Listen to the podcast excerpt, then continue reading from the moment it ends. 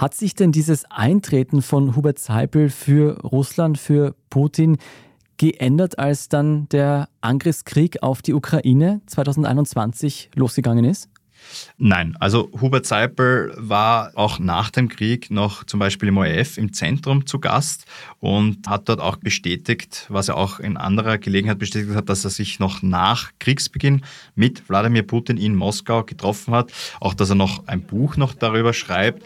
Und damals war auch der ukrainische Botschafter in Österreich zu Gast. Und auch bei dieser Gelegenheit hat er die Narrative wiederholt, die wir schon besprochen haben und hat dem ukrainischen Botschafter mehrfach widersprochen und war schlussendlich der Verteidiger dann von Putin in dieser Sendung. Sie verkennen die Realität. Ja, das mag ja so Sie sein, da sind geht es so- mir wie Sie Ihnen zu in viel dem Zusammenhang. Jeder hat die Realität, verbracht. die er haben will, offenkundig. Das klingt so, als hätte Hubert Seipel tatsächlich einen großen Wert für Russlands PR, Propaganda, wie man möchte, gehabt. Ist das so?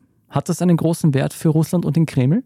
Also ich denke, es ist jetzt prinzipiell schwer zu messen in Zahlen oder sonstigen Parametern, aber es ist natürlich für den Kreml umso besser, wenn es im Westen jemanden gibt, der dort als Experte respektiert ist und auch eine gewisse Fangemeinde und einfach eine gewisse Reichweite hat, der die Narrative, die dem Kreml in die Hände spielen, dort verbreitet und das eben nicht macht in irgendwelchen Nischenmedien, sondern noch einmal, wir sprechen da vom öffentlichen rechtlichen Rundfunk in allen deutschsprachigen Ländern, also sowohl was jetzt Österreich und Deutschland betrifft und einfach ein sehr großes Publikum zur besten Sendezeit erreicht und somit diese Narrative unterbringen kann.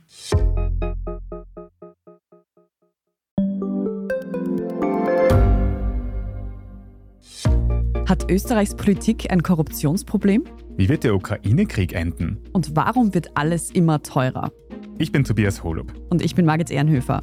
Wir stellen die brennenden Fragen unserer Zeit Und die Standardredaktion liefert Antworten. in Thema des Tages, Montag bis Freitag um 17 Uhr, überall, wo es Podcasts gibt.